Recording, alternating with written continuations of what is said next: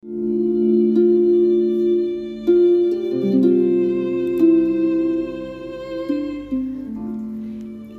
para ofrecer conforme a lo que se dice en la ley del Señor, un par de tórtolas o dos palominos. Y he aquí había en Jerusalén un hombre llamado Simeón, y este hombre justo y piadoso esperaba la consolación de Israel, y el Espíritu Santo estaba sobre él. Lucas capítulo 2, versículo 24 y 25. Hemos escuchado palabra del Señor. Si deseas formar parte del grupo internacional, escribe un correo a fundacionbiblica.gmail.com. También te invitamos a ver nuestro curso Adoración de Siervos a través de YouTube los martes a las 7 y media de la noche. Bueno, estamos aquí en la Fundación Bíblica a la hora del café con el doctor Pedro Piñol. ¿Cómo está, pastor? Buenas tardes, pues muy bien, aprovechando estos días fríos de invierno, pero con el corazón ardiendo por las cosas del Señor y hoy especialmente que hablaremos de un hombre justo. Así es, pastor. Y me gustaría iniciar con algunas preguntas, porque cuando leemos detenidamente la escritura deberían de surgir muchas preguntas que luego la misma escritura las contesta si ponemos mucha atención en ello. Por ejemplo, ¿cómo fue que supieron que Simeón era un hombre justo? ¿Cómo? ¿Cómo permitieron que un anciano se acercara a su bebé? ¿Acaso era un noble y por eso se lo, lo dejaron acercarse? ¿O quizás era un hombre bastante conocido? Hay muchas interrogantes. A veces leemos y por leer tan eh, de corrido no nos damos cuenta de que nosotros mismos cuando nuestro bebé es pequeño, a veces cuidamos mucho de qué personas se acercan a nuestros niños. Y, más si ponemos atención en que era alguien que estaba ahí afuera del templo. ¿Y quién era ese? Pero ¿sabes qué pasa al leer las escrituras? Especialmente en pasajes familiares, ni nos, ni nos preguntamos ni buscamos los detalles. Y ahí es cuando perdemos muchas, muchas bendiciones. Vamos a ir por parte.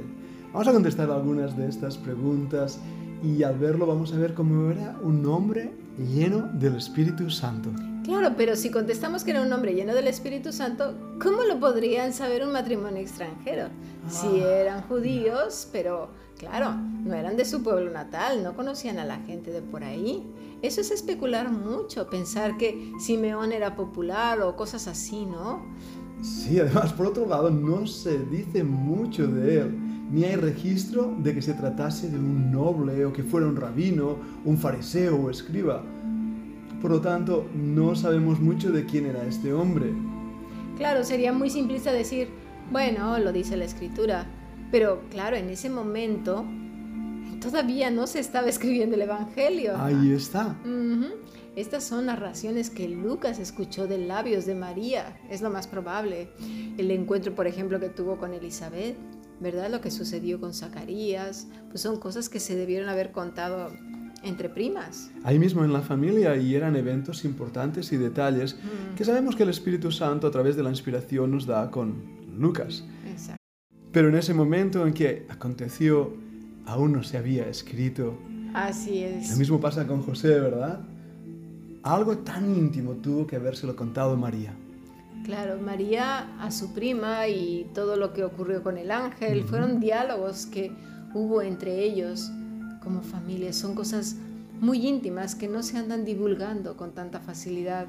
Por ejemplo, el hecho de que María guardaba todas las cosas en su corazón es una reflexión que Dios efectivamente, como dice usted pastor, le permitió a Lucas que plasmara. Son detalles pequeños que hablan mucho de la vida justa.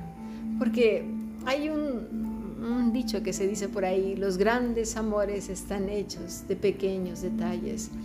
Y yo creo que estos pequeños detalles nos hablan de una gran vida justa, ¿no? Y, y- y yo creo que hoy está muy de moda, por ejemplo, hablando un poquito de eso, el, el cobicho, ¿no, pastor? el cobicho, el cobicho. Y es verdad, pero si nos damos cuenta de María en, en su corazón, cómo guarda las cosas, cómo las circunstancias de su vida le llevan a acercarse más aún en la intimidad con el Señor. Y el cobicho, y el que hoy entienda lo que estamos hablando, bueno, no puedes verlo a simple vista. Las circunstancias a veces sí, pero el cobicho no, y el cobicho puede matar algo tan pequeño, ¿verdad? Tan insignificante. No puede matar a una persona, sino a muchas. Ah, y algunos, algunos, como en tu caso, ¿verdad? Que has sí, pastor, quedé con muchísimas secuelas. Y yo creo que en este caso así es la vida en Cristo. Son cosas diminutas, pequeños detalles, tan pequeños que no se notan, pero que tienen efectos potentes en nuestras vidas y en otros. Y quedamos con secuelas también, pero maravillosas, y potentes. Eso es, cuando el Señor toca nuestros corazones, hay secuelas, pero son preciosas y son realmente cambios en la vida. Porque no se trata de fabricar o producir un cristianismo, no se trata de hacer, sino de ser.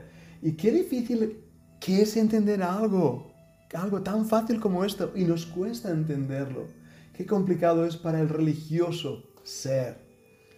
Claro, porque, eso implicaría reconocer que se ha equivocado, ¿no? Eso es, eso es.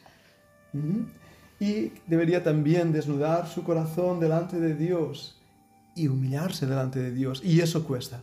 Mm. Pero te aseguro que si lo hiciera sería libre y libre en verdad.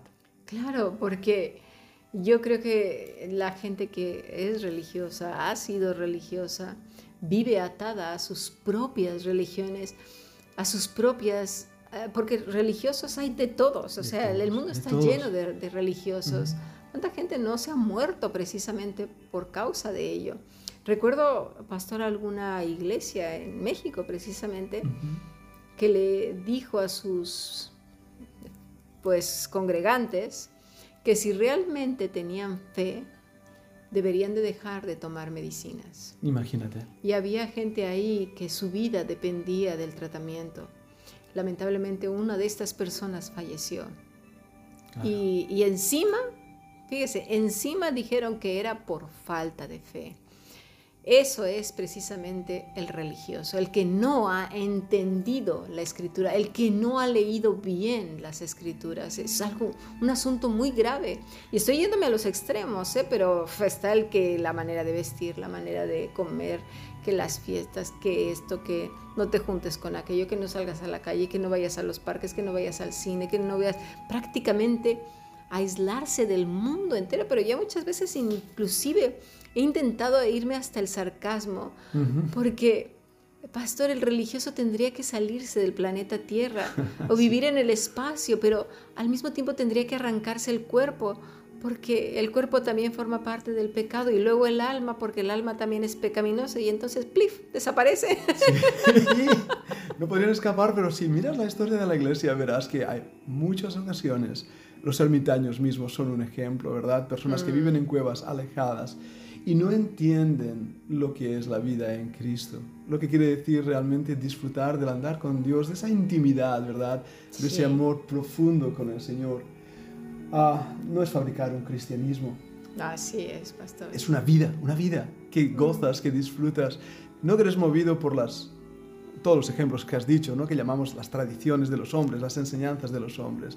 No es, no hagas esto, no hagas aquello, o haz esto y aquello sino es una vida de, plenitud, de comunión. Ya, lo que pasa es que sabe que, pastor, en cuanto a lo que acaba de decir, no hagas esto o aquello, toman el Antiguo Testamento. ¿sí? Eh, se basan mucho en el cuidado que tuvo Dios en aquel entonces con Israel, precisamente para preservar a su pueblo, a Israel como nación.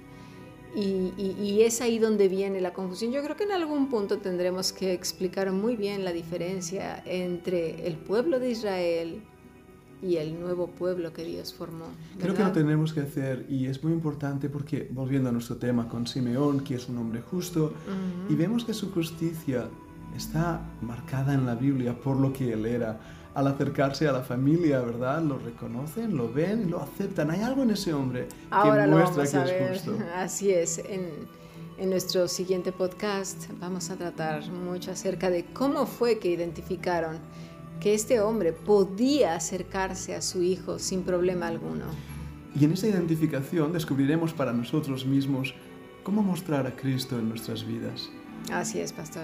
Pues vamos a pasar al siguiente podcast. Muy bien.